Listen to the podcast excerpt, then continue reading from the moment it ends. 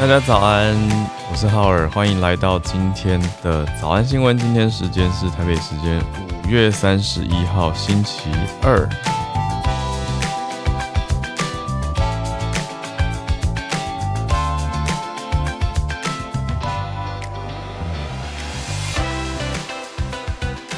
今天小鹿要去工作，所以是由我来跟大家一起度过早安新闻的时间，就先跟大家说一声早安。呃，今天感觉窗外好像会有点收到下雨的声音，可是现在好像又还好，所以先跟大家讲一下。好，那大家早，大家早，看一下聊天室，大家很热闹。All right，好，哇，大家都在繁忙的路上，甚至有人不是在搭车，是要搭飞机，太可爱了。有人正要从从。Houston 搭飞机去英国，再回马来西亚，哇，这一趟有点远，一切平安，一切顺利。好，真的是谢谢大家来，欢迎大家来报平安，来聊聊天都好。那就跟大家说一声早安啦。那今天呢，我们就先从社群的题目开始看起吧。大家应该很多人都是远距工作吧？嗯，那所以我们这边注意到了，制作人注意到一题哦。讲到说远距办公啊，让很多组织的流动率提高了。嗯，不知道大家符不符合你你的公司或者是你身边观察到朋友的状态呢？大家这几年期间，疫情期间有提高流动率吗？还是说大家都还是稳稳的在做同一份工作呢？也可以小小调查一下，如果你在这。COVID 期间有换工作的话，可以讲一下哦。组织流动率提高了，而且还有一个点，我觉得作为公司的角度看，应该是更严重的，是说组织的文化流失。嗯，我想这个蛮可以理解的啦，就是你要怎么透过远距的方式，还是让大家很有向心力，而且还是有一个所谓的 corporate culture，就是大家都不在同一个地方办公了，各自的地方办公。可是要怎么凝聚向心力呢？让大家都还是在一起呢？有一些公司啊，就要求明年全员哦，全部的全体员工都回公司。概念上是这样子。好，所以这边看到几个代表性的，包括了 Google、Apple、Microsoft，会逐步的要求员工回到公司上班。就是很多企业从明年开始要。慢慢的，慢慢的，它不是说一次全部到位啦，可是方向上是要让大家都回来。好，那这是根据 Fortune 的报道，就是财新杂志里面有讲到说，很多公司都开始有这样子状态。那还有什么很有代表性的呢？华尔街很有名的投资银行叫做 Goldman Sachs 高盛银行嘛，高盛的执行长也说，已经要求员工每个礼拜五天回办公室上班。哇，怎么讲啊？就是以前觉得好正常，现在听会觉得哈，现在听有一种啊，五天要在办公室哦的这种感觉，就是觉得嗯，远远距可以处理很多东西啊。那当然，我这样讲是有有一点装天真吗？因为当然，我们大家也都知道，很多产业的人是不太适合，或是没有办法用远距的方式工作的嘛。所以这个讲下来，就变成说各个产业在疫情期间的落差也变得蛮大的。所以有很多的企业主啦，实际上根据调查，科技很有名的科技顾问公司 Gartner，他的研究呢，我觉得当然可以参考。他讲到说，有九成哦，这么多，九成的企业主是计划今年二零二二就用 hybrid 的方式，就是混合的方式，意思就是有一些员工还是实体。但是有一些员工用远距的方式混合在一起，或者是说，也许一个礼拜五天工作天里面几天实体，几天远端嘛。这个我想大家也很多人是很熟悉的。但是研究的预期是说，很多的也许知名的企业会改变想法。那主要的核心原因就是流动率太高，还有组织文化流失，就是刚刚讲到的这两大主因，让老板们呢会有一些担心啦。嗯，我我真的无法无法帮大企业说或者想，因为毕竟我没有经营过大企业。但是我自己的小团队呢，我们一直都远距，而且大家还蛮开心的。对，只是呢，我也要强调一个点，我们团队比较年轻的成员，他就有说，哎、远距以后，他觉得的确是少了很多的社交活动，就不太就没有没有办法跟我，还有跟其他主管，跟也许同才，你说实习生也好啊，或者是同辈的小干部。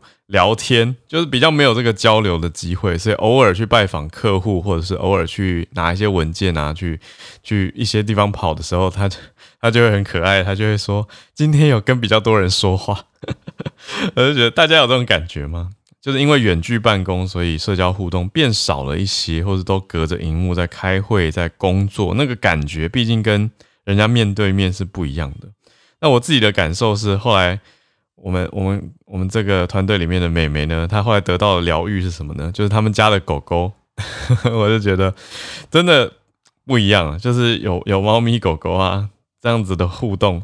它当然你说跟真人互动是不一样的，可是概念上，我觉得还是要有这些互动，会比较有一种交流的感觉。好啦，那我们就继续全球串联吧。好，那许多的企业呢，就说明年会计划要全员回到公司上班，包括包括呃，有一些公司之前曾经喊出很很听起来很猛烈的说永久远距办公嘛，比如说 Facebook 的母公司 Meta 就这样讲，或者是无限期的往后延迟回到办公室的时间，都讲讲的很多啊。可是现在蛮多大企业。却改变了当初的说法跟想法，所以在现在微软做的一个调查里面呢，微软调查了全球三万一千多名的工作者。好，那这个调查里面有一半的人都说，他们的企业主计划明年二零二三就让大家全员重返工作岗位了。好，我们就再看看状态吧。而且很大的一个重点是，一开始这样做是为了防疫嘛。然后就有人提出来说，嗯，这样子防疫效果似乎也没有想象中那么完美，因为大家你说远距办公是不是还是有其他地方移动的机会？就你远距办公，有的人其实反而开始在外面趴趴走，所以这些都是当然是考量点了。因为你远距办公也不可能规定人家只能待在家啊，把人家锁在家里面啊，所以的确操作点是很多的啦。但总之呢。根据这个报道，还有观察到的情况，呃，很多都要陆续回回去了。嗯，我看到聊天室大家在讲，对啊，就是不同的考量，不同的想法，有蛮多人喜欢远距办公的。对，我觉得对于超级内向的人或者不喜欢职场社交的人来说，远距根本就是天堂吧，对不对？那你说，呃，虽然开会线上会议之前，你要有一些小小的 small talk。跟就是聊个一两分钟啊，那你也可以假装在忙，然后关镜头啊，对，我讲很实在吧。所以现在如果回到实体以后，我想大家还是要去适应一下，要回到现场了。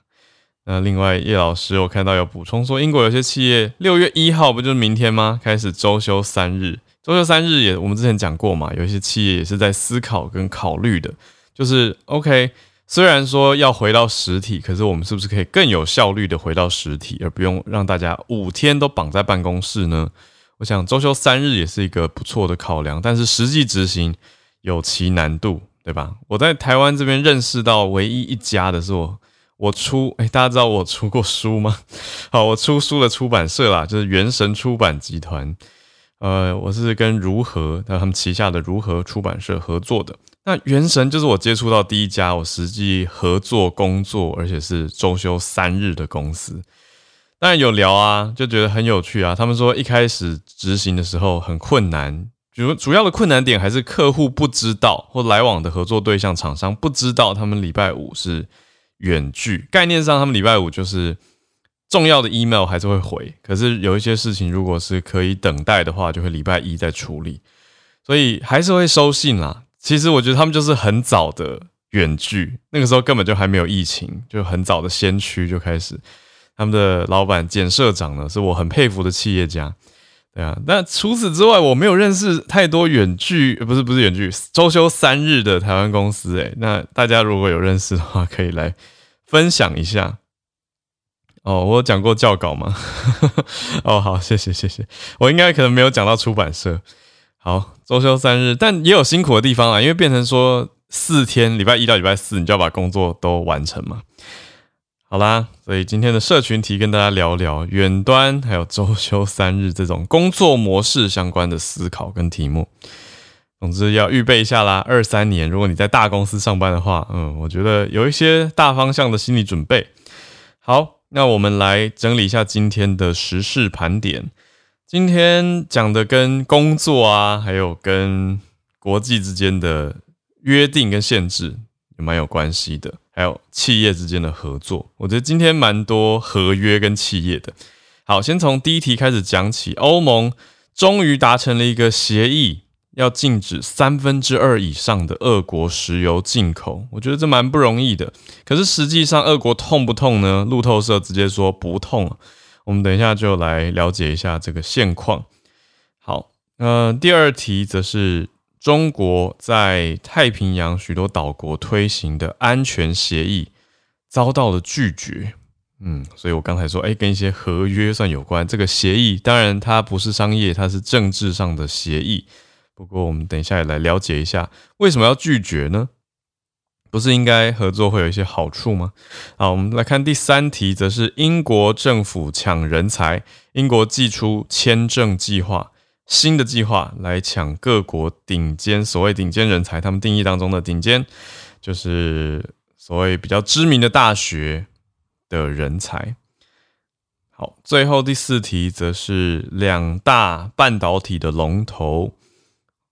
在呃，三星就是南韩的三星，还有美国的 Intel，三星跟英特尔这两家半导体公司的，嗯，他们的大头巨头会面了，那呈现出来的就是有机会合作嘛，而且更大的潜在讯息就是美国跟南韩之间，刚好接续在上一个礼拜我们才讲的，拜登出访亚洲，也有来到南韩呢、那也很重视半导体方面的合作。出访之后的隔周就是现在，诶，我们就看到了，而且是其实是昨天公布的消息哦，礼拜一公布的消息，就紧接着很近就看到，嗯，Samsung 跟 Intel 之间的一些合作的契机。这两家公司之间亦敌亦友，好，我们待会来看一下实际的情况。好，先从第一题开始讲起，先看到欧盟同意了。终于达成了一个协议，来禁止三分之二以上的俄罗斯石油进口。好，那当然就是很明白，这是欧洲理事会的主席直接对外发布了，说欧盟领袖在昨天的时间发布消息，禁止三分之二超过三分之二的俄罗斯石油进口的命令。好，这个举措呢，当然很明白，就是要针对俄乌之间。好，还有。跟主要的妥协国应该说是匈牙利就之前比较大卡关的地方，现在通过了。好，很明白的目标嘛，就是要对俄国再进以施压，来施加压力，希望可以早日结束战争。那这次同意的有多少呢？有欧盟二十七国的领袖同意了。那另外呢，有二十七国领袖也同意要把俄国最大的银行。叫做呃，Sberbank，好，就是之前我们在俄国的听友有跟我提过的，咱们最大的银行叫做联邦储蓄银行，嗯，排除在环球银行，呃，就是我们讲 SWIFT 比较快，好，环球银行金融电信协会的体系，就不让这个 Sberbank 可以进在 SWIFT 里面，而且在另外增加三家的俄罗斯国营广播电视公司的禁令，啊，就是禁。你看，近三个东西嘛，第一个能源，第二个金融，第三个媒体，都是欧盟现在要下手的方向。不过，好，现在呈现出来的很大的重点呢，就是要制裁，制裁俄国嘛，就禁止石油。可是你们注意到，我们刚刚并没有特别讲到天然气，还有其他的能源。嗯，那就是之前已经提过天然气了啦。可是这一次的制裁当中呢，是算程度上是豁免。管管线运送的石油，所以这个就是你看三分之二听起来很多，可是也不要忘了，剩下还有大概三分之一，其实还是蛮高的比例，而且也很难真的全部禁掉。所以这个就是实际的情况了。但是分析家路透社的报道是写说，俄国现在并不够痛啊，那不痛的情况下，就还是会继续的、继续的不停战啊。嗯，简单是这样子讲。讲到不停战，也会想到汉超老师都持续在社团里面帮大家更新。乌俄的战争情况，我非常谢谢汉超老师的辛劳，是各方的会诊整理给大家的，感谢你。那大家也持续的关注跟了解，就常常会觉得哇，现代二零二二年的现在，明天就要六月的现在，还在正在战争着，而且就看到有的时候战况真的爆出来的消息非常的激烈，有时候感觉好像稍微和缓一些，可是。都可以一想见，如果是在战场上的画面，是真的是很很恐怖、很辛苦的战争，真的很辛苦。那就看到了欧盟其他地方的反应，现在目前的更新状态是这个样子。好，我们来到第二题哦。既然讲到战争很辛苦，那中国外交部长王毅跟十个太平洋的岛国试图在。谈妥一个中国安全协议，结果呢？昨天时间并没有传出通顺利通过的消息哦。怎么说呢？这个这么广泛的牵涉到十个太平洋岛国的协议，并没有达成共识，因为有一些人之前就提出过警告了嘛，在讲说这一类的协议啊，是把这个区域推进北京的影响力范围当中，那这是当然的一件事情啊。所以这个协定的内容到底是什么呢？协定的内容讲到的是说，要由中国来训练太平洋岛国的警察，警察哦，不是军方而已哦，是警察哦，还有参与这些国家的网络安全事务，来扩大彼此的政治连结，还要做海图绘制。这个在军事方面是非常敏感的，因为你就牵涉到对方。刚刚一方面是训练你的警察系统嘛。二方面是跟你做军事方面的侦查跟海图的绘制合作，就知道你的范围跟你的防空范围的状态啦，还有领土的状态、详细状态啊。那另外还可以取得更多岛上还有海中的天然资源。好，这是中国提出来的计划。那中国当然不是只有要东西，因为你说 give and take 嘛，这个当然就是 a lot of take 咯。那要拿到这些东西，他要给予什么呢？What does he give? What does the country give? 他说：“我们来增加提案吸引力呢。根据报道，北京是提议说有数千万美元的金钱支援，还要跟太平洋岛国达成自由贸易协定，就是 Free Trade Agreement 啊，FTA，来进入中国十四亿广大的市场。哇，这对很多人来说当然是有诱因的，尤其如果你是出口导向的国家的话，听到这么大的市场机会，尤其如果你的商品，你的农产品等等，是很希望往中国出口，或者说在中国有市场的话，会是的确很大的吸引力啊。这个如果我们简单换位思考，是很可以理解。不过最终呢，区域领袖十国当中有多位是表达了深切的疑虑，所以没有办法通过。嗯，就是没办法答应让中国来训练他们的警察，还有参与网络安全的事情。好，呃。看下来会觉得，也同时非常可以理解，就是这些东西还是有一点多啊。所以综合再下来呢，比如说比较明白的是，这十国当中的密克罗尼西亚啊，就是 Micronesia 啊的总统，他就写信给其他的太平洋岛国领袖，警告哦，说这个中国提的协议不坦白。他说。要来确保中国对政府的影响力是比较大的重点，大家要小心。意思就是小心中国对你的冲击，因为呢，还有还要担心说中国对于这些国家关键产业的经济控制，就是 OK 好，我让你有机会进我们市场，可是我可以控情况嘛，细节，比如哪些产业可以啊，那哪些推动的比较多，那哪些有什么什么状况等等，这是密克罗尼西亚的。总统他提的，好，所以最后呢，闭门会议，这是一个闭门的会议啦，但是对外消息已经公布了，就是没有谈妥。那中国外交部长王毅呢，他就没有直接提到这个名称叫做“共同发展愿景”的提议，他只说：“哦，我们两边会继续进行持续的深入讨论跟咨商，来达成共识。”那当然，这个也属于 Belt and Road 一带一路的基础建设范围，已经在一带一路方面已经有合作备忘录了。这意思就是。大家是有一个合作之前提过的基础，大家是答应的哦。那提醒大家，希望可以来达成进一步的共同发展愿景喽。但是他并没有直接讲到共同发展愿景这个东西，可是我会继续的深谈，那当然就指的是这个喽。同时，王毅也呼吁了，就是说，呃，担忧北京意图的人士，他说不要过于焦虑和紧张。好，就以上原文转述。王毅说的话。好，来，我们来到第三题了。英国怎么样去巩固人才呢？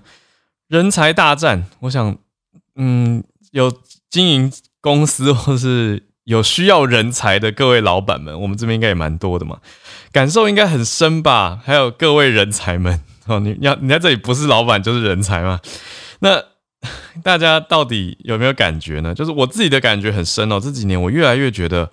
人才是最难得的资源，就你说要去谈其他的战略资源，要去跟人家合作啊，要去有资金，我我反而觉得取得资金，小时候觉得所谓小时候就是可能大学以前就出社会之前，我就觉得哇，创业啊或者做生意跟人家来往啊，钱是最不容易的事情。可是大家有稍微有了解的话，你会发现其实市场上缺的不是投资的资金，虽然你说现在。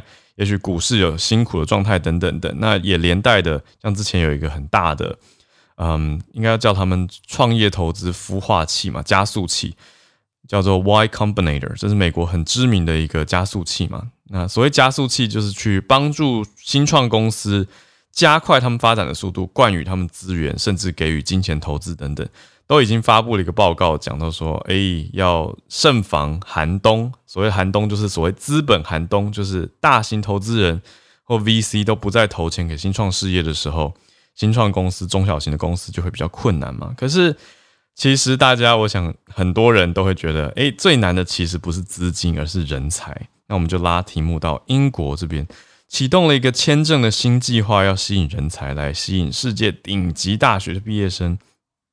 怎么说呢？从昨天时间，英国内政部宣布就已经开始了。五月三十就有了 High Potential Individual 高潜力的个人啊，给你用个人的方式签证。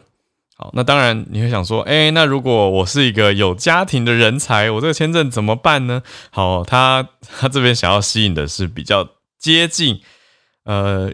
刚离开学校的状态啊，当然你刚离开学校就可以结婚啊，可是他这边重点还是聚焦在个人为主，要吸引事业刚起步的 brightest 好，还有 and most excellent 最聪明跟最优秀的人才哦。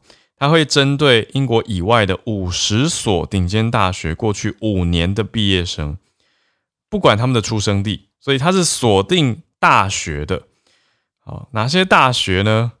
哪些大学？举例来说，他是去看几个世界知名的排名。好，那包括了哈佛、耶鲁、麻省理工学院的二十所美国大学。亚洲这边有什么呢？清大、北京大学，我讲的是中国清大，还有香港大学、香港中文大学、新加坡国立大学、新加坡南洋理工大学、日本的东京大学，还有京都大学等等等。好，所以这详细的清单大家可以在。去看一下，好，那重点是，不管这些，不管你，你就他就锁定这些学校，所以不管你的出生地是哪里，他不是看你国籍，他是看你学校的，他就是要来网罗人才的。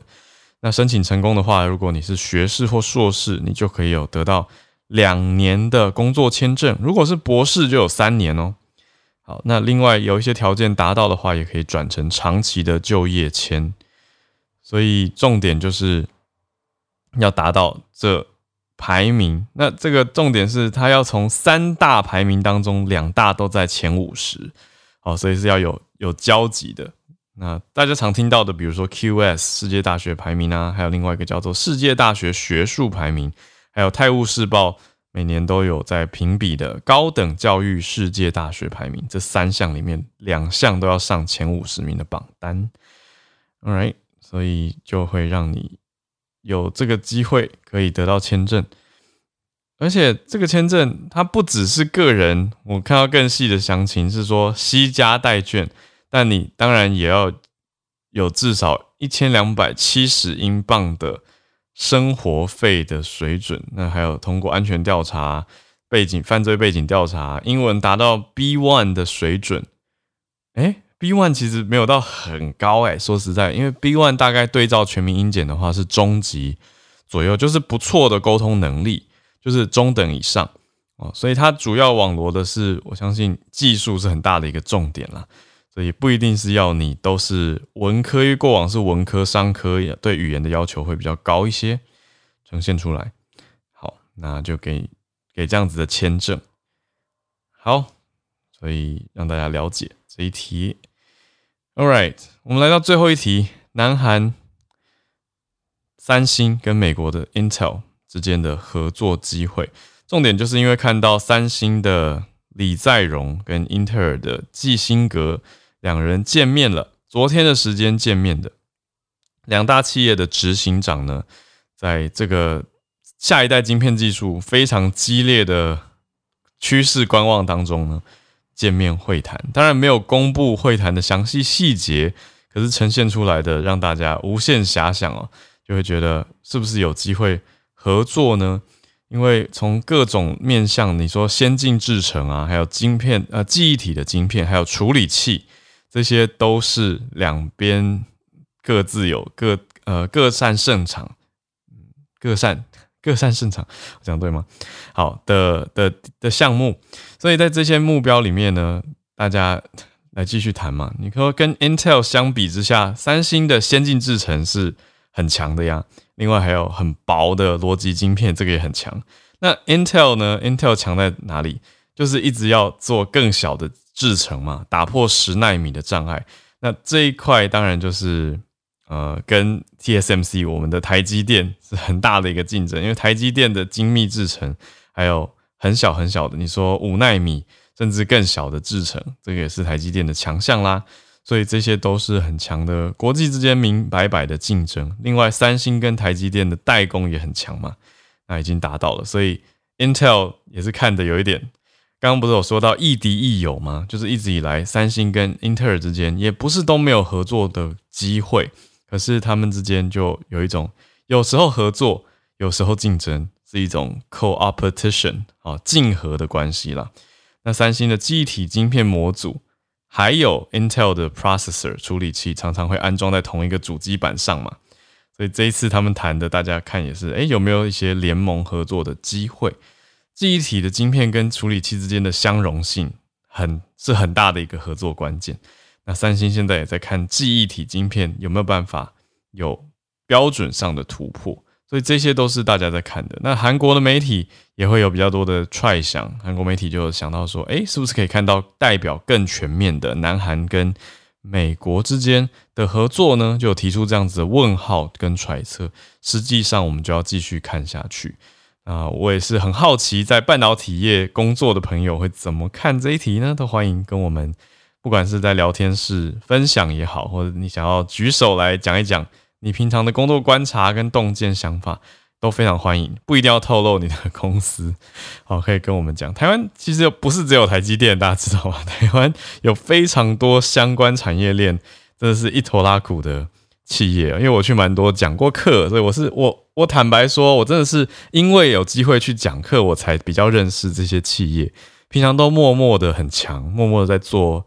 很精密的制程跟代工，那当然也都是非常在国际上非常重要的公司，所以这些都是半导体产业链里面的人才啊。好，所以就欢迎大家来补足我们团队比较不熟悉的知识。我想大家的串联可以让我们大家更强。像昨天。哦，我我想要等小鹿回来，我们大家在聊这个哦。现在时间八点三十一分，进到全球串联的时间，已经邀请大家可以来预备一下，想要分享题目的话，都可以写在 bio 举手。先跟大家小聊一个，就昨天啊，我们不是破除了一个都市传说，或者是小学时候听说的事情吗？就小学真的不知道为什么会听说过新加坡的口香糖严格禁止，甚至吃口香糖就会直接被鞭刑这种想象，或者我们想象出来的谣言，竟然在小学老师的口中传送到了小孩子身上嘛。那我们小时候，我跟小鹿不约而同的都这样听，就这样信了。后来，谢谢 Wilson 哦，在社团有发布辟谣，就呈现出其实。你在新加坡一直都是可以吃口香糖的，没有人说过你在新加坡不能吃口香糖，所以真的是大家脑补太多，想象太多。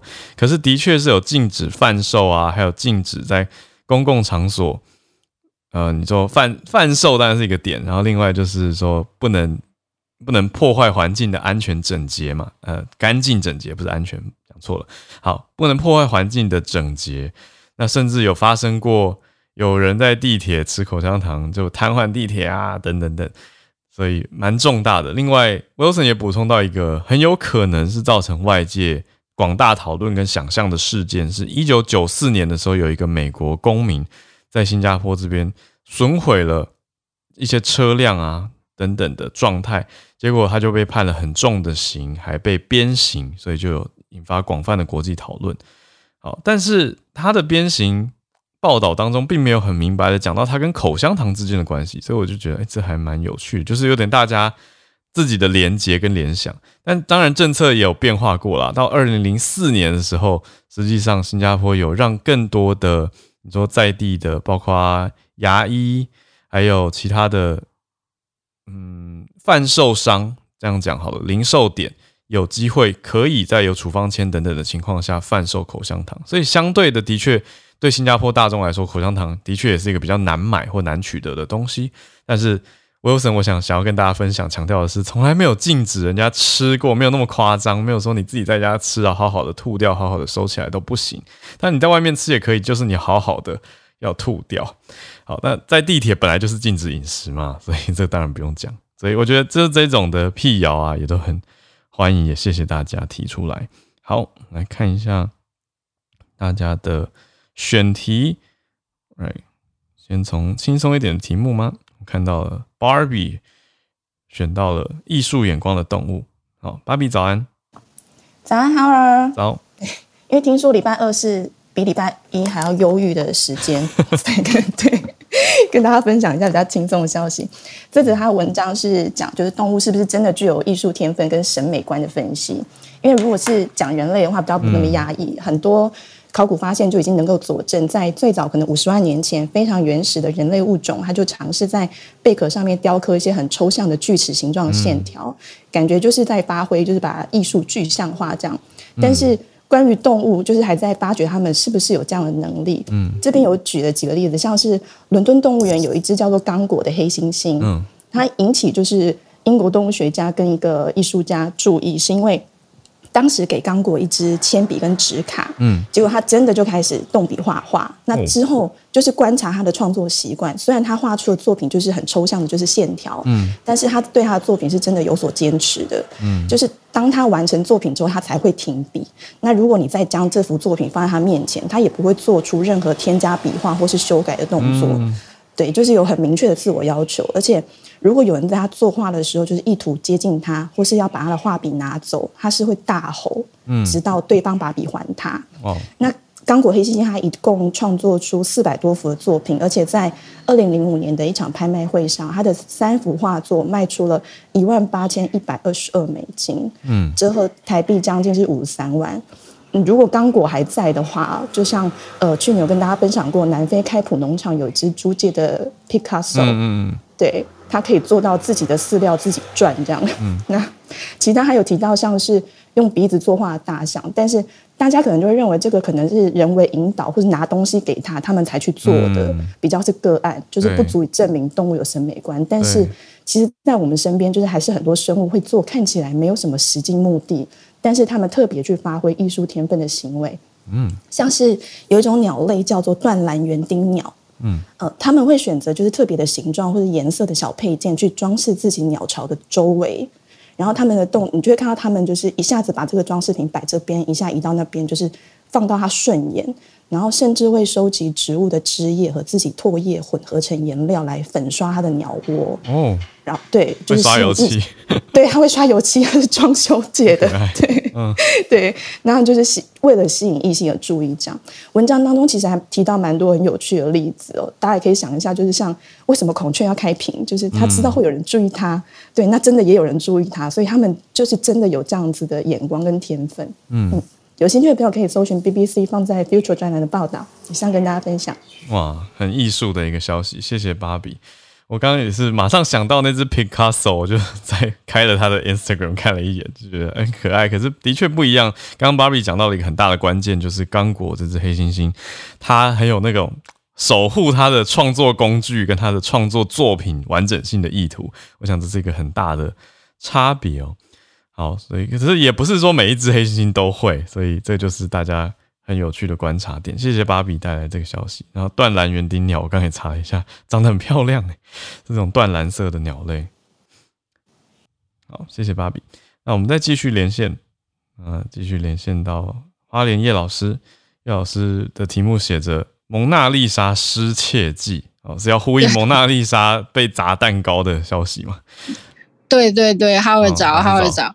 因为那个我查了一下，其实目前的资讯蛮混乱的。嗯、就是有人说，就是这位男这这个男子他是三十六岁，嗯，然后他打扮成就是身障的人士，嗯，坐着那个轮椅，嗯，那因为就是说，因为那个罗浮宫他们是允许身障人士就是可以那个靠近一点，哦，可以靠近一点观赏这个。画作，嗯嗯，所以他就是打扮成身身障人士，然后在那个很靠近画作的时候，那有的新闻是说他好像企图想要偷窃，但是我我是觉得有点怀疑啦，啊、因为根据那个、那个、防护玻璃好几层，对，因为根据那个 CNN 的报道是说，因为蒙娜丽莎曾经在一九一一年的时候差点被偷，嗯，然后一九五零年代的时候有一个。呃，就是他被这个，就是被那个被人家丢这个那个酸酸性的物质，哦，然后从一九五零年代那次的那个 acid attack 之后呢，嗯、它上面就是整个就是用这个呃防弹玻璃包起来，嗯，所以我是很怀疑他是要偷，但是就是说有一部分的新闻媒体还是说他要偷，哦，但是反正不管怎么讲，就是。嗯他就是冲过去，然后，然后他喊说：“他喊说，想想地球，这个，哎、嗯，人们正在毁坏地球。嗯”然后就拿了这个就是蛋糕去砸这个蒙娜丽莎这样子。嗯，那目前他是已经被关到这个就是心理评估的这个就是那个那种那个心理的诊所之类的。嗯嗯嗯，对，那机构。嗯，对相关的机构，那他可能是法国人吧？因为根据那个 CNN 的新闻上面说，他喊的其实是用法文。嗯哼嗯，对，那这个就是这个这个话还真是有点多灾多难。嗯，对啊，我很多年前去罗浮宫的时候就已经隔了好几层玻璃，我忘记是几层，但是我确定不止一层，而且是强化过的，所以其实一般人就是远远看。那的确，印象中有有一些轮椅是在比较前面的，哦，所以对，对，那的，可是我就觉得，哇，他如果不本身不是实际不是身障人士，他却利用这一点，这是蛮不好的啦。因为当然，就身障人士一定也不开心被假扮，对啊，利用这个这样子以后可能就是对于身障人士他们会更小心，这样子，一定会多多少少观感上有些影响。但是我想重点就是。这个消息，毕竟蒙娜丽莎还是世界非常知名的艺术作品，所以的确是很多人有关注到这个消息啦。那不知道他到底是利用这个来做环保倡议呢，还是还是到底有什么其他的意图，这就不不得而知。对，目前还不清楚，消息很混乱。嗯，嗯，谢谢叶老师。好，谢谢哈尔。好，我们再继续连线，来到 Colorado 美国科罗拉多州的听友 Arthur。Arthur 今天看的是 CNBC。二十早，对，好，二十早，大家早。那今天跟大家分享的新闻是 CNBC，它基本上就是经济学院的首席经济学家叫做 Simon Baptist，那他就表示说，现在可能会出现所谓的啊停滞性通货膨胀，但是不会出现 recession，就是不会出现经济衰退。嗯、对对。那他的意思是说，虽然就是在乌俄战争跟 pandemic 之后呢，这个全球的供应链有遭到严重的破坏，但是至少他的看法是觉得，所谓的低增长、高通膨这种情况，大概至少会维持在未来的十二个月。会造成可能类似 stagflation，就是停滞性通货膨胀，但是不会造成所谓的 recession。他觉得大概在下一个 quarter 开始，下个季度开始，大概慢慢的大宗就 commodity 的物价大概就会回到慢慢的滑落，但是当然不会回到乌俄战争之前的水平，但是至少会比较减缓。嗯，那他也觉得说，虽然现在物价上涨给很多家庭带来了蛮大的痛苦，但是很多。地区的经济人是在缓慢成长，虽然说，嗯，呃，是大家觉得很呃高通膨很痛苦，但至少经济是在成长的，嗯，然后就业市场也没有崩溃，而且很多经济体它的失业率其实是几十年来到最低的最低的水平，所以他觉得这样的情况，recession 的机会不大了，嗯，那尤其他觉得对亚洲经济体来讲，连续出现经济。呃，衰退的机会更是很小，所以他觉得说，这个很多很多经济体，很多在在就已经经过之前的，像十年前那个次贷美国次贷风暴，有很多家庭都的储蓄跟的家庭对的一些东西的准备，其实已经有一定的程度。嗯，所以虽然现在看起来大家觉得好像通通货膨胀很严重，可是实际上各家各家户其实有一定的准备了，嗯，那再加那另外一个有一个叫 AMP Capital 的首席经济学家，他的讲法是说，至少现在看起来，呃，所谓所谓的 yield curve 并没有反转，就是所谓的长期长期跟利长期利率跟短期利率之间的差距并没有反转，嗯，就表示说并没有那个讯号是说，呃，衰退即将来临，嗯，那就是其实呃现在很多政府，包括美国跟各国政府都可能开始在升息对抗通膨。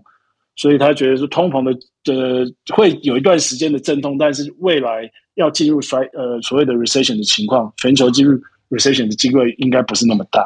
嗯，那就是跟大家分享，不要太担心这样。嗯，Arthur，我确认一下，刚刚讲到说各国有一些国家他们是失业率很低，对吧？就是有去反而对，就是失业率，就是说现在的失业率，even 拿美国来讲，其实现在美国的失业率也是到一个蛮低的水准。嗯，就是说，大家有工作，可是对对物价偏高。大家有工作，物价偏高，所以变成说大家有工作，物价偏高，但是并不是没有那个消费的动力。嗯，还是有钱可以消费的，因为至少工作收入方面还是有的。而且经过了之前十年前的那个次贷风暴以后，很多家庭的储蓄率是提高的。嗯，因为在美国，大家都觉得大家美国不储蓄的，其实现在美国储蓄率也是比之前高的，所以。即即使现在有这么大的通膨，大家还是并并没有开看到消费的动力是趋就趋缓太多这样，嗯所以仍仍然是有消费的动力的，对对。嗯嗯嗯，谢谢 Arthur。对啊，那谢谢。刚好我我会一直你在分析这这些分享这些的时候，我会想到我们上个礼拜做的专题，就是财经相关的专题，所以大家有兴趣也可以去听哦。然后同时，我觉得经济学比较刚刚讲到那个长短。长短直利率的，呃，应该说长期直利率跟短期直利率的，我觉得大家可以去看 Charles 老师的一口经济学。我觉得真的还是有很多经济学的东西要去学习。这是我自己上个礼拜做了经济专题的一些 小心得。因为探讨下来就会觉得说，哎，对啊，你说疫情趋相对趋缓，其实理论上大家是会多多出门或者会增加一些消费的才对。当然，实体的消费了，因为疫情期间大家可以透过网络的消费嘛。对，可是却看到整体的经济数字有一些的冲击，那冲击很大的。根据我们访问专家讲到的点是战争，还有中国供应链的的情况。好，讲到中国供应链，等一下也跟大家补充一下。呃，听友提供给我们上海的好消息。好，所以这个我觉得都会是大家看着。那中国当然也不是只有上海啦，所以因为听到的好消息是六月一号。六月一号，很多的小区，就是我们台湾习惯讲社区，上海讲小区，已经管委会不可以，居委会不可以限制大家出入了。所以意思是从明天开始，很多地方就解封了。另外呢，很多的工厂工工作的地方也放宽限制，所以希望可以看到上海这边的许多，你说这个供应链恢复本来运作的状态。好，当然还是有封控区，还是有管控区跟封控区。听友这边，上海听友提供的消息，所以不能说上海全面解封。可是从四月当时民怨沸腾，到现在终于即将在六月初，等于是严密的封了，大概可以说至少一个多月的时间，将近两个月的时间。嗯，呃，为上海关了很久的大家开心。好，那我们就继续连线，来到。东京的翠翠，翠翠早安，Hello，早安，好好的，今天是我刚好看到一个蛮有趣的嗯消息，就是其实日本他们接下来警方的部分，他们想要强化一个政策，叫做就是因为其实大家知道社群软体现在是在网呃是非常发达嘛，嗯，那其实其实很多的女生，我刚刚真的推特找了一下，嗯，就是他会说我想要离家出走。然后就是就是未成年，大概是国中高生，他们就会在网络上写这样，然后呢，就会下下面就会有人写说，好啊，你来我家，我让你住这样子。对，真的是有，而且我刚刚看了一下推特，我随便找那个，我你刚看到那个汉字写家出叫耶爹，那就是要离家出走的意思。对，然后呢？其实这样的事情不用想，一个未成年，然后那个大人说你来我家住，其实是会跟犯罪是非常有关系的。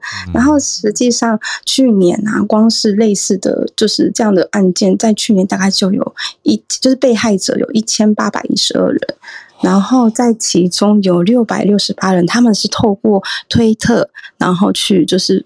就是讲做这件事情，而且我必须要说，我现在讲的是被害的案例，而不是说实际上在网络上有多少这样子的案例。对，那其实警方他们有一部分的警方，他们目前在做，就是当他们在网络上看到这样子的嗯讯息的时候呢，他们会直接在下面留言说，你跟不认识的人见面可能会嗯，就是跟诱拐或是跟杀人事件会有关，然后这样子非常危险的。所以，请你阻阻止做这样的事情，然后甚至是他也会对那些留言说：“好啊，你来我家住的人的下方留言说，这是一个非常恶劣的行为，请就是请停止这样子。”他们是想要透过这样的方式来去，因为你知道，有时候未成年他们可能没有想这么多，他们希望借由这样的方式，能大家可以想想一下。嗯，对。那为什么？呃，应该说这件事情，他们在今年开始会就是全国警察都希望他们这样做，是因为其实在今年的年初的时候，真的。有发生一个十九岁的京都的小朋友吧，他在就是呃网络上面就是怎么讲，跟不认识的人见面，然后就是被诱拐之后，好像有被迫吸毒怎样，后来就死亡。对，所以他们其实是希望，而且再加上现在疫情这样，其实大家不能出去去的情况之下，很多人是会透过所谓的社群软体去认识嗯不认识的人，尤其是未成年的部分。对，所以。但是我觉得听起来有点蠢，就是哎，在下面说不要去跟这些人交流。可是我觉得多多少少应该会起一些作用，多多少少了、嗯。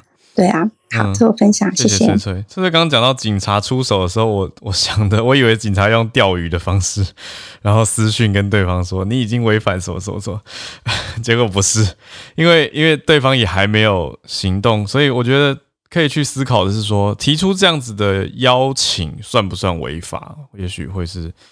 一个一个思考点吧，因为你说如果要等到实际有有，你说因为他你也不能限制他人身自由，他去了别人的家，然后如果你说相安无事，当然要说他们违法也也不是啊，嗯、那像台湾这边的做法的话，我我我的认知啦，就曾经有一次在国中时代跟朋友在外面逗留，也不是逗留，就是在在外面。应该是打球，然后吃东西到比较晚，所以慢慢走回家的路上，警察就会来关心，还有社区巡守队就会来了解嘛。对，然后我回家以后，我弟就呛我说：“你不要在深夜在外面逗留了。”对，就是，我就说我只是在走路，我没有逗留啊。对，可是不觉得逗留听起来好像很坏吗？但就是警察会多多多少去关心这个现况。呃，可是日本推特的盛行，加上人口比例。相对推上去，这样听起来数字是蛮吓人的高。嗯，核心当然还是回到回到家庭的凝聚力吧。如果家庭凝聚力好，应该不会特别想要离家出走才对。嗯，所以大家多多的要要互相彼此关心啊。如果对你说，所以社群媒体上稍微看一下自己孩子的状态，我觉得也很也是很重要的。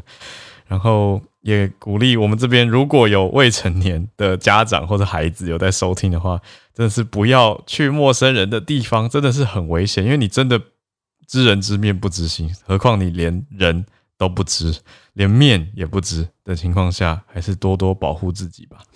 谢谢翠翠。好，我刚才有邀请孔医师，我想要再试一次来邀请医师上来，我确定是不是我我系统的关系。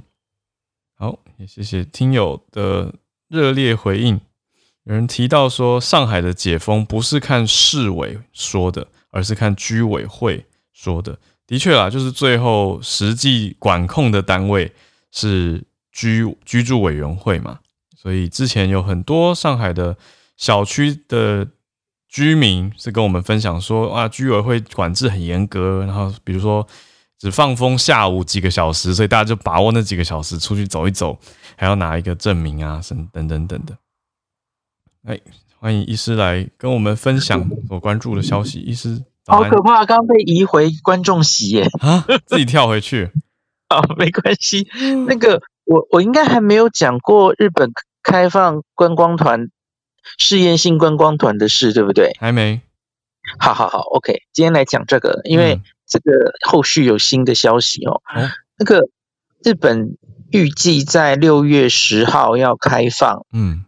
呃，团客对不对？观光，嗯，那可是它是要针对团客，嗯，然后它在大概上礼拜就已经开始一个试验性的，呃，大概有五十个人，然后分成十几个行程，然后四个国家哦，那个美国、新加坡，嗯嗯，那还还有谁忘了？有医师有有讲过，就是日本认定疫情比较不严重的，他们选定的四个伙伴。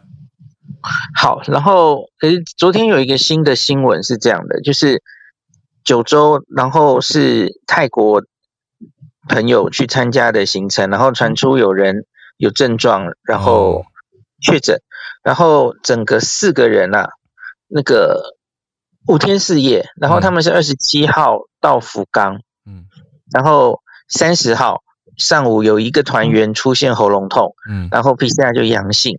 那他就被隔离，然后同团三名旅客无症状，PCR 检测也是阴性，可是目前就在旅馆里面隔离这样子。嗯，然后目前没有那个呃找到途径。那可是我我我看到三例新闻是这样报的哦，嗯，他写尴尬实验团旅客游日三天就染疫啊，我觉得这个尴尬充满恶意耶。为什么要写尴尬？然后他最后，而且他最后，我觉得他有点脑补，他是这样说的哦，嗯，他说才刚试验就出现染疫者，是否会影响六月放宽旅行团的限制，有待日本政府说明。这个标题还有最后这个结论，我是完全不认同的，因为哈，日本人没有那么笨，他不会希望这样子的旅行团中完全没有人染疫，相反的，他其实就是想要测试。中间假如有人染疫之后，他后续处理的 SOP 他要怎么做？嗯，所以你这样子的尴尬跟最后的结论完全是曲解了这整个日本现在的作为哈。嗯，那我用共同社的那共同社嘛，共同共同新闻社发的的的中文的来念给大家看，他们日本是怎么报这个新闻的哦。嗯，他的标题就很简单，他就只是说参加访日团队。这个团队由实证项目的一个旅客感染新冠，嗯，就一个事实而已嘛，哦，嗯，谁给你尴尬哦？好，然后日本观光厅正式发布消息嘛，哦，那个就说有其中有一个泰国旅客感染新冠病毒，他在大分县逗留，呃，然后旅行已经中断，同行三名泰国旅客作为密接者在旅馆隔离哦，嗯，他没有说要隔离多久，我其实很好奇他们后续。会怎么做？嗯，因为因为我我其实看到隔离，我第一第一个想法是因为因为我有跟大家讲过，我我有参加过台湾的那个交 观光局交通部观光局准备为了未来可能的团客，我去开过会嘛。哦，嗯，不管是团客进来台湾，或是我们出团哦，嗯，我们其实沙盘推演过这件事，欸，诶，嗯，就是假如中间出现了确诊者的话。理论上，你你不可能整团就就去就去隔了，那这样子的，谁还要跟你参加这个团？这个风险太大，太高了。嗯，我觉得比较可行的应该是以筛代隔，哦，就是大家就筛嘛，然后结果只要阴性的人就继续进行行程，嗯，结果他们现在是整个停下来哦。我们继续看新闻怎么讲，嗯，他说，嗯，我看一下哦，他说他们二十七号经由这个东京羽田到福冈，转到福冈机场，游览了福冈闹区、天神，还有大分的温泉胜地。他们原来继续下一个行程是想要去别府哦，嗯，然后反正结果就目前针对这四个人，当地接待的旅行社正在对他们进行支援这样子，嗯，然后最后一段，最后一段就是重复一次，六月十号会恢复接纳旅行团，嗯，然后在此之前，他们二十四号开始邀请，就是那四个国家的实验团这样子，然后后续他说目的是确认。防疫的对策，还有发现阳性者的时候的应对，嗯，那他们这个整个实证进行完之后，结果将汇总这个面向住宿设施等行业的指南，要写进指南就对了，嗯，对，所以我我完全看不出来有什么尴尬之处啊，因为他就是要有人感染才是他们 这次的重点，对不对？嗯，他要知道怎么处理比较好嘛，哦，嗯。那所以我，我我就觉得，那可是另外一方面，我其实也不是很确定这样子的少人数哦，因因为因为他的每一个行程才五十个人而已，然后分成十几个，每一个大概就两到四个人哦，嗯，那个真跟以后真的开放比较大型的，比方说十到二十个人的旅行团，我觉得那个规模完全不一样哦，那十到二十个人更可能。被感染群聚，对不对？对啊。你你那个两个人其实能看到的事情可能还比较少。那假如有比较大规模的群聚，跟你现在才两个人好处理嘛？吼。所以我我其实也很好奇，他们到底是想看到什么样的成果？嗯。那个就比方说啊，假如很不幸有一个人重症了哦，要需要住院了，呃，然后呢？那那那你到底会公布 SOP 吗？我觉得我我不知道，应该会有吧？哈，嗯，就是你你会看到什么？你会觉得啊，这个实验失败了，不能这样做，好像也不会，对不对？他们所以我就真的是把这个叫做实验吗？应该说试办嘛。那有试办，对啊，但但并并没有说，并没有说如果怎样会会终止六月十号了。他是没有讲，他是没有讲，嗯嗯。那我我也没有看到他详细写出 SOP 到该怎么样，嗯。就是有人确诊的时候，嗯，那总之就现在只知道这些接触者就隔离。那你接触者理论上密切接触者，然后要等潜伏期，这个才五天四夜的团呢，都超过他们原本应该要回国的时间了。对啊，所以实际上到底要怎么运作，我觉得这就还还要他们定出来了。嗯，对啊，我就是。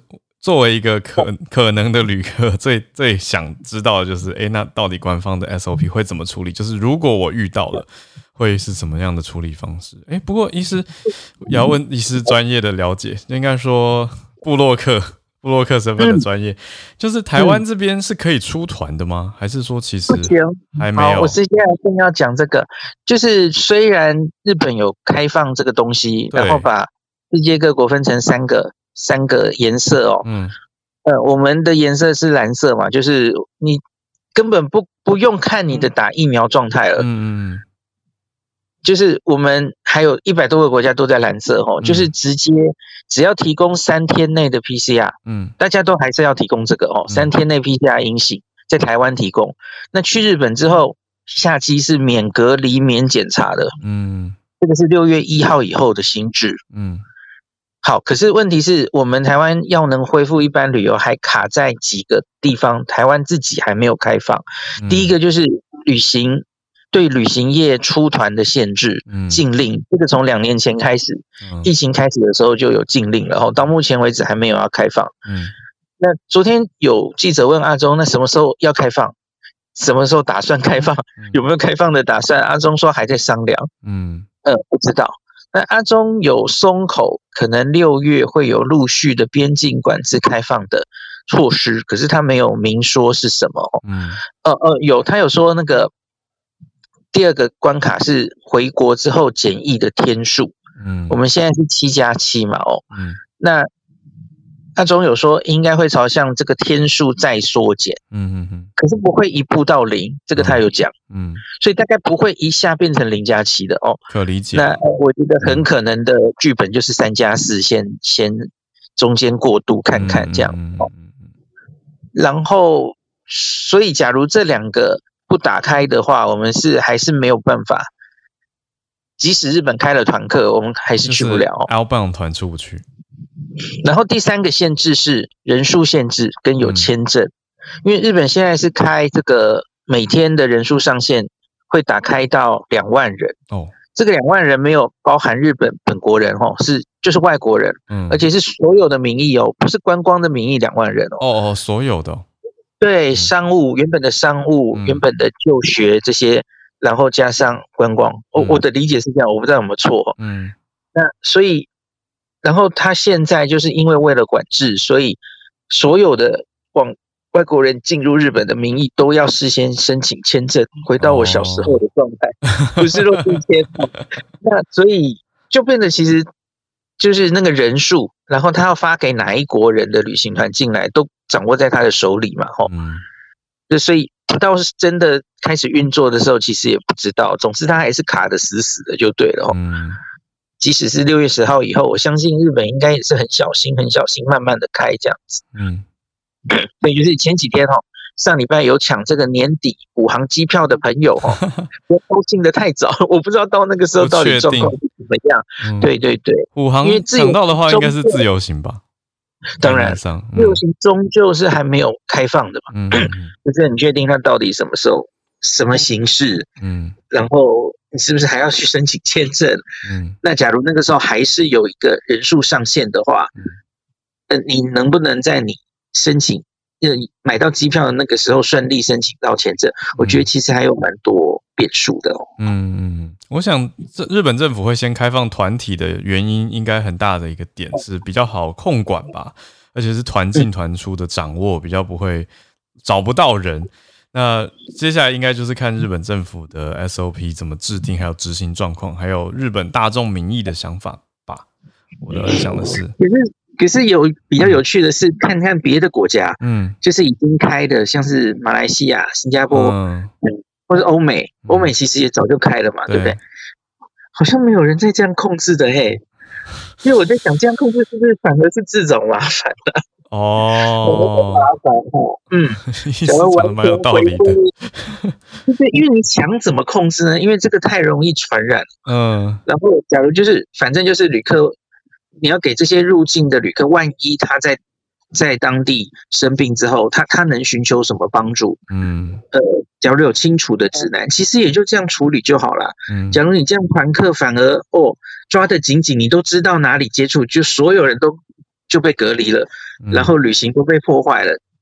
那那那其实这样子的 SOP，假如写出来，你觉得会有人想去吗？好像也不会，对不对？嗯，对，这个问题好像蛮大，有点两难。而且，对啊，医师这样一对比，就觉得哇，对，其实有管制跟完全没管制落差，其实还是不是说我不能讲完全没管制啊，就是相对没管制的落差是很大的。因为我想到的是，如果我们时间快转之后，台湾终究也会开嘛。那到时候开了以后，外国人来就会牵涉到语言沟通的问题。比如说，他也许也英文不太好，他可能只讲自己的母语。那到时候医院方有没有相对应的沟通者或者协助措施？也许他不幸走到比较重症啊，需要医疗治理等等等，这些都有要很多的相对应措施。所以还有很多事要做。对，我觉得像有聊天室有朋友补充说，日本浓厚接触者目前规定还是隔离七天了哦。那可是第四、第五天，假如快三阴可以解除，可是，一样啊。假如你这样的跟团的人浓厚接触者就，至少关个四五天哇，那每个人几个时间还不一样，这这个团还玩什么的？嗯，就就真的好像还有蛮多问题要解决的哈。嗯，对啊，就看到日本政府采取的做法。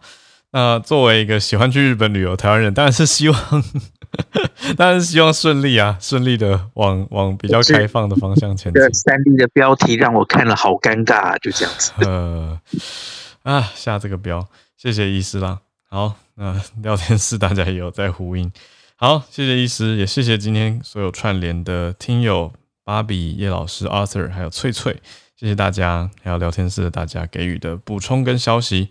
我们就明天等小鹿回来，也许可以聊一聊一些，哦，也可以大家补充在社团好了。我想明天跟大家聊一聊，就是有没有一些小时候听信的谣言，后来长大发现完全破解了，或者是被剔除了呢？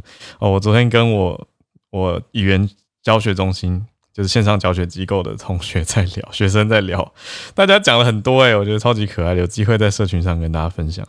好啦，那就祝大家有一个愉快的星期二，我们明天早上礼拜三跟大家见面，我们就明天见啦，大家拜拜。